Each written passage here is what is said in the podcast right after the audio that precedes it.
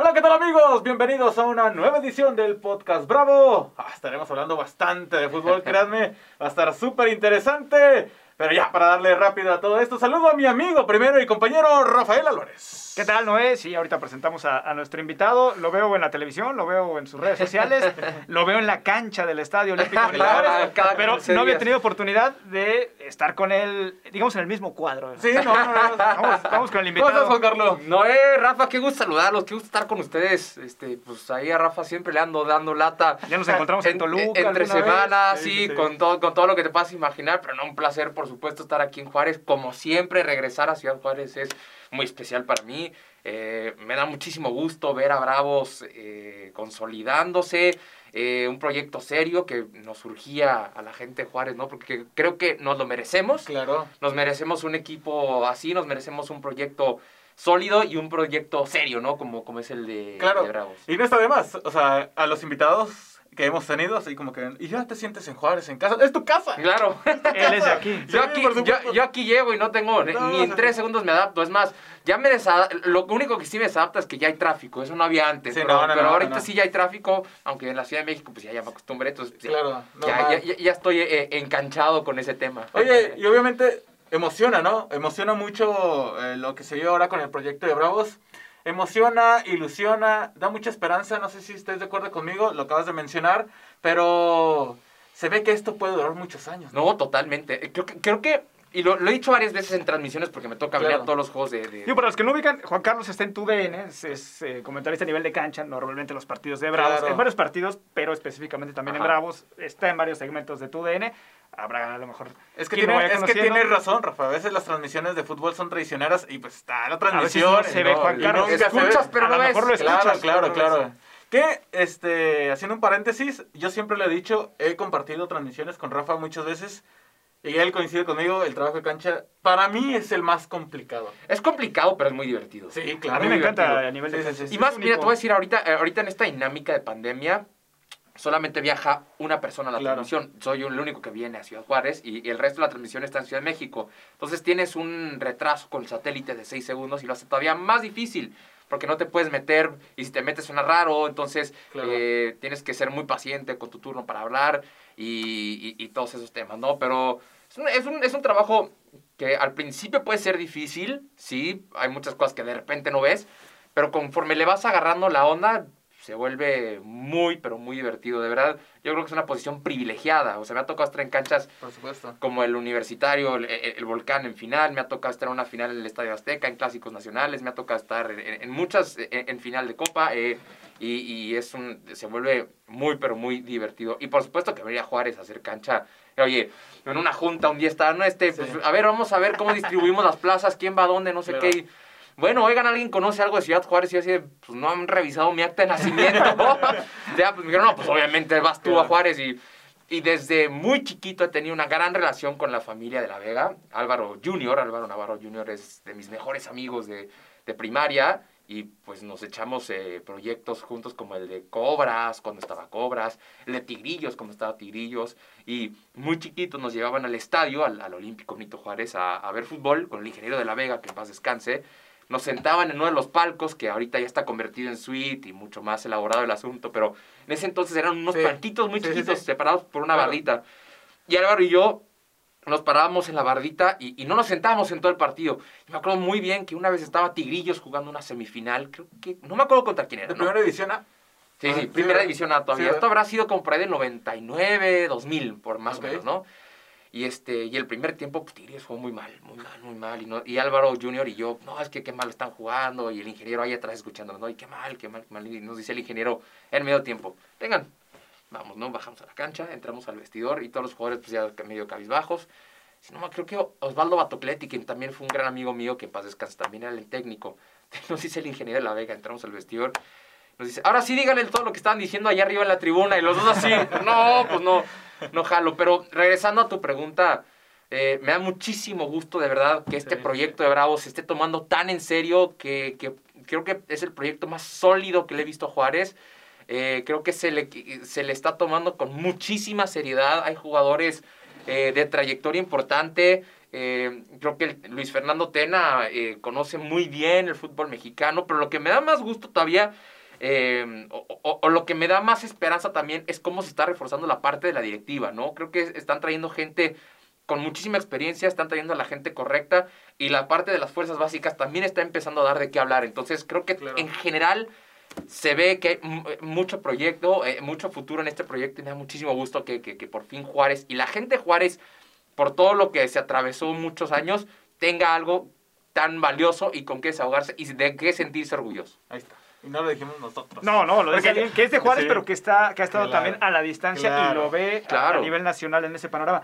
Es que a veces no nos creen, Rafa. A veces no nos creen. Lo decimos tanto que ya la gente no nos cree. No, de verdad, de verdad. Sí, en serio. Y, y, en Ciudad de México a Bravo se le ve como un equipo, sí, que está en crecimiento, que a lo mejor no es de, de, de, la trayectoria, obviamente, como lo es Tigres o Monterrey o América, cualquiera.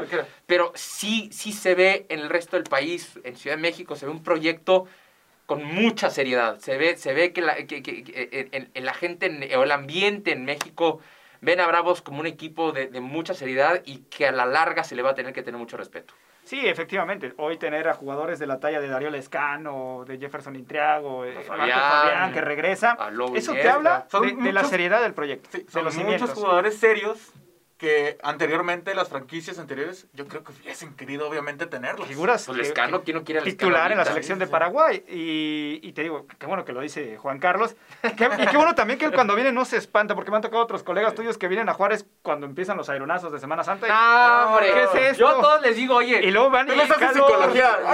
Desde antes, desde antes les escribo a los camarógrafos que vienen conmigo, les digo, oye, hoy vete muy preparado o en verano, ¿no? ¿Te acuerdas un partido contra Chivas un miércoles o un martes que se jugó a las 4 de la tarde? Sí, sí, A 45 grados y me decían, no, es que llévate el traje. Les dije, no saben, de lo que, no saben lo que están diciendo. Polo. Me voy a llevar la polo, no hay de otra. O sea, entonces sí, ya yo ya, ya vengo aquí. Y estoy listo para marzo, para los aterrizajes de marzo así.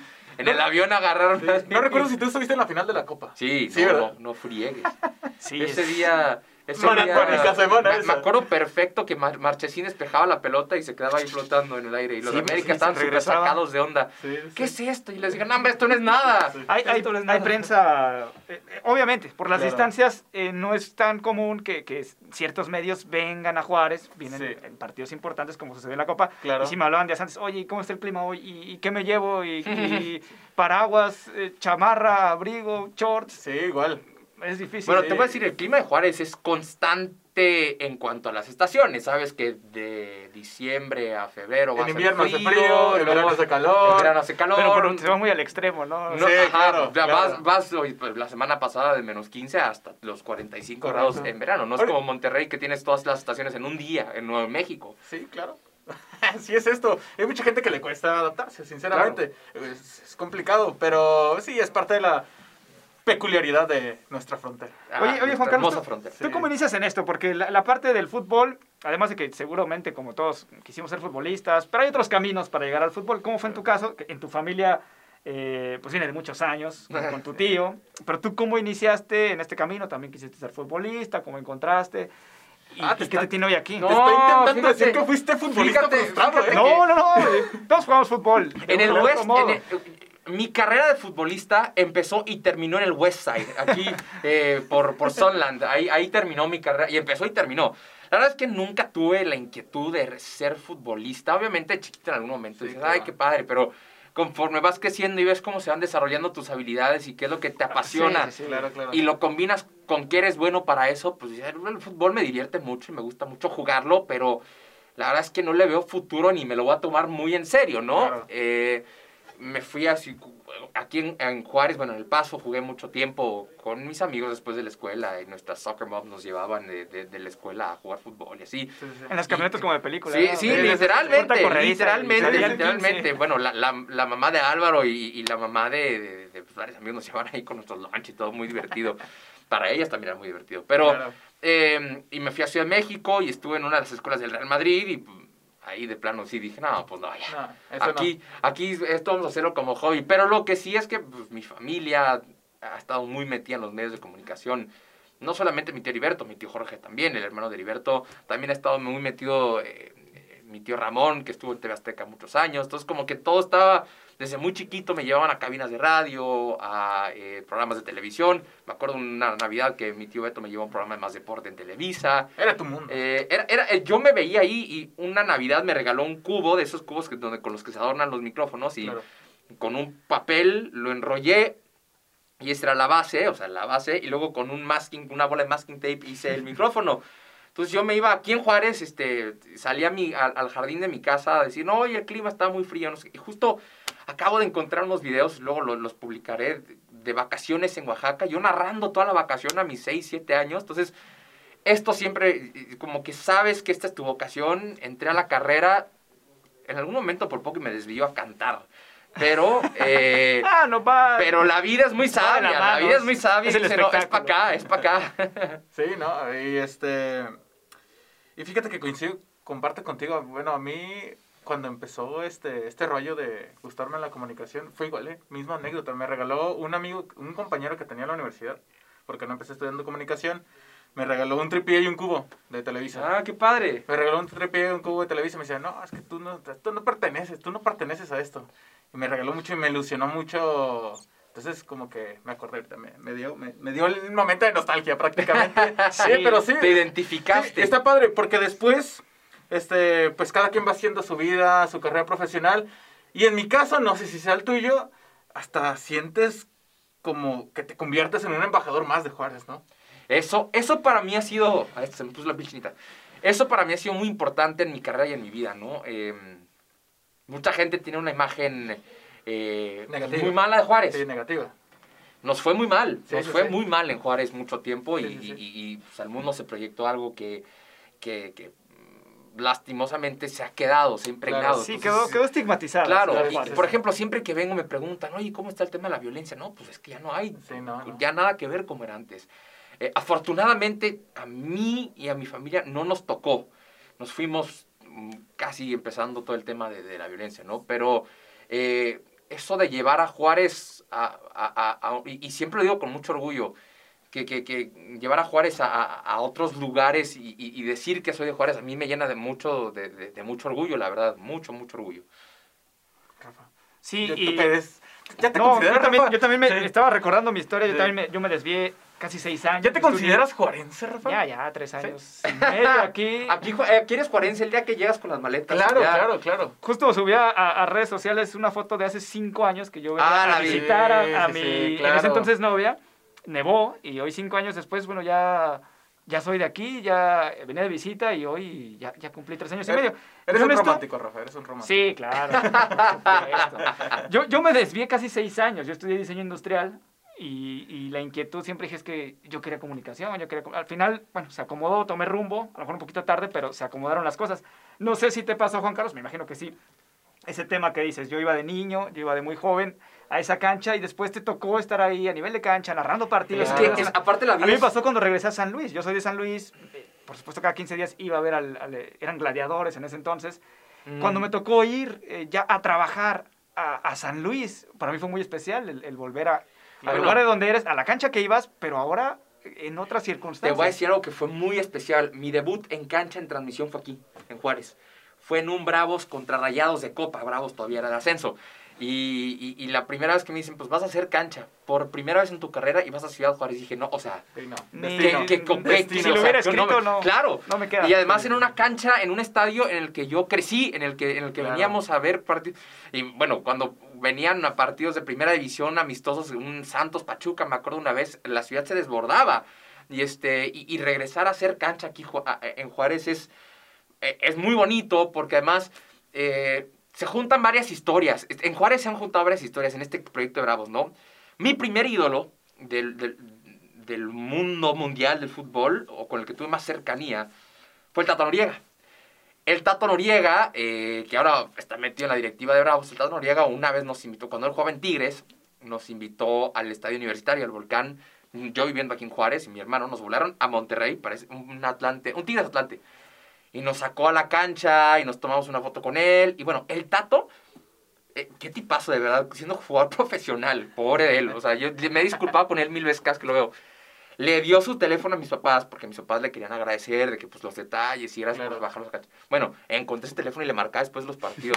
Oye, Tato, ¿cómo fueron a perder con Tecos? ¿O cómo fueron Ah, a perder? Sí, aparte, sí, sí. Y me contestaba el Tato y se echaba una hora conmigo en el teléfono. Oh, o sea, discúlpame. un tipazo, de verdad. Entonces, todo, todo- como que todo está, es muy curioso, ¿no? Porque los de La Vega, que son una familia que conozco de hace mucho tiempo, el Tato, que fue mi primer ídolo, Ciudad Juárez, como que todo es un cúmulo de, de, de historias que se han juntado en esta ciudad.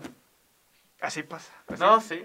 Y esa, esa confianza, ¿no? De decirle a un jugador así. Es que sí. Sin, sin telas este, de por medio, decirle, no me parece el partido.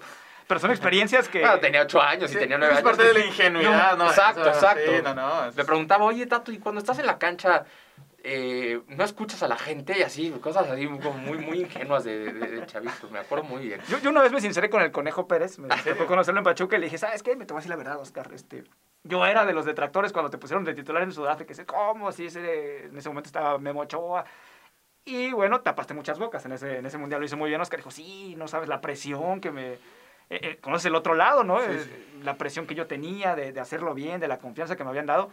Pero se lo dije así, y había esa confianza, por supuesto, pero pues son anécdotas que, que no te imaginabas. Claro, hablar claro, claro. Que, que, ya de esa forma. que con- regresa eh, como ese tipo de historias como que dan vueltas, ¿no? La vida da vueltas y, y- y es muy curioso, ¿no? Insisto, que yo haya debutado en una transmisión aquí en Ciudad Juárez fue como, o sea, ¿cómo?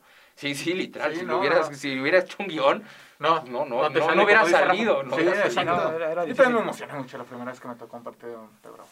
Oye, eh, sí, sí, Sí, no manches. O sea, yo había estado en muchos lados y nunca me había tocado. No había fútbol profesional en Juárez. Y el primer partido que me toca narrar en Juárez, neta, estaba pero emocionado. O sea, venía, venían compañeros y así, pero muy emocionado porque yo soy de aquí.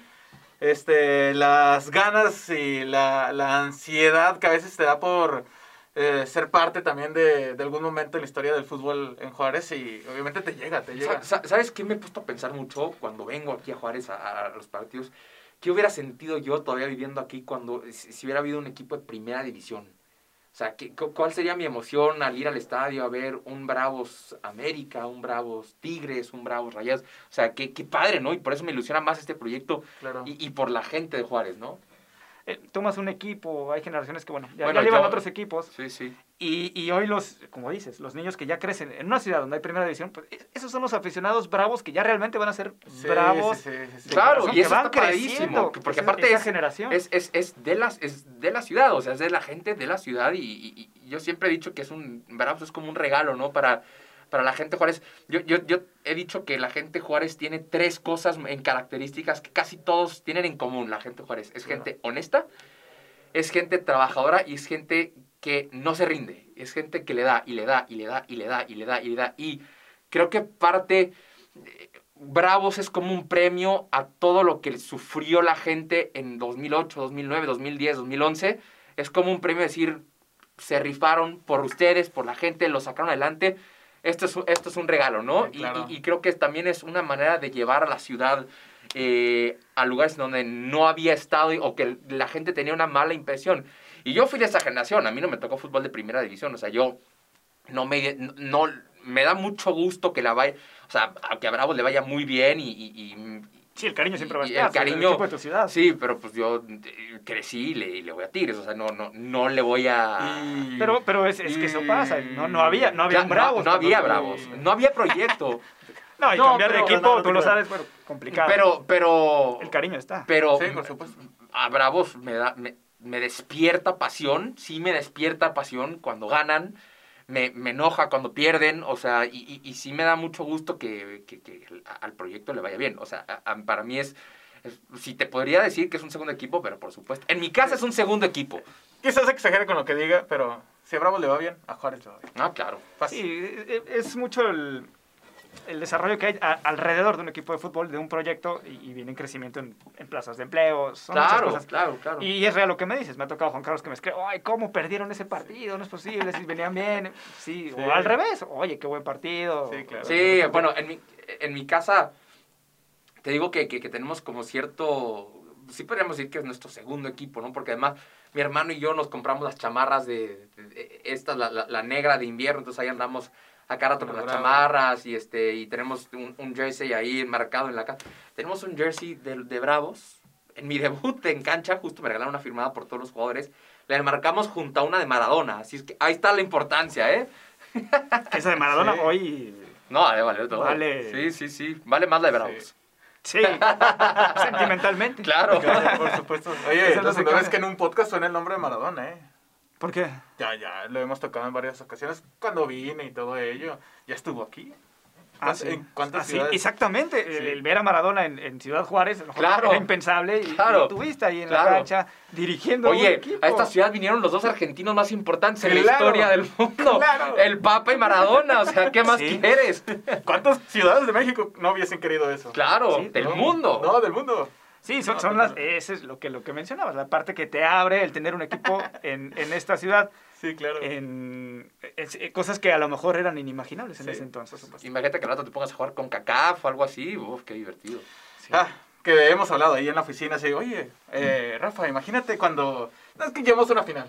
Que la ganemos, ojalá que la ganemos. Bravos contra Austin, imagínate. Pero llegamos a la final. con eso estamos en CONCACAF. Y fíjate, y fíjate la proyección. Sí, claro, y fíjate la proyección. Y va, esto es paso a paso. Bravos contra Dallas, el clásico de de Texas, Chihuahua. Para, para, eso, para eso ayudó mucho la Copa MX. Yo creo que nos ayudó mucho a meternos. Este, siempre intentamos ser protagonistas. Eh, ahí estando, final, sí, estando en ascenso, eso te dio mucha proyección. ¿eh? Sí, eliminando medios nacionales. Se hablaba pues, de Bravos, estaba Bravos. Y, y, se empezaba a, conocer un poquito más para los que eh, a lo mejor están un tanto externos a lo que es ese proyecto en ese entonces. Pues bueno, Juan Carlos, te agradecemos obviamente muchísimo. Sabemos que eres amigo. Este es tu caso, por supuesto. Muchas gracias. Y te agradecemos mucho de, de haber estado en esta edición del podcast. Agradecerte, Rafa en esta edición del Podcast Bravo. No, a la gente, a la gente por seguir y agradecerle a Juan Carlos. Muchas gracias. agradecerle, agradecerte a ti también por aguantar todos mis... Este, no, aquí somos... Mis, mis, mis, eh, caprichos. Y muchas gracias por la invitación y, y muchas gracias a, Aquí somos como en Juárez, muy abiertos, muy... Sí, claro, bueno, así, somos,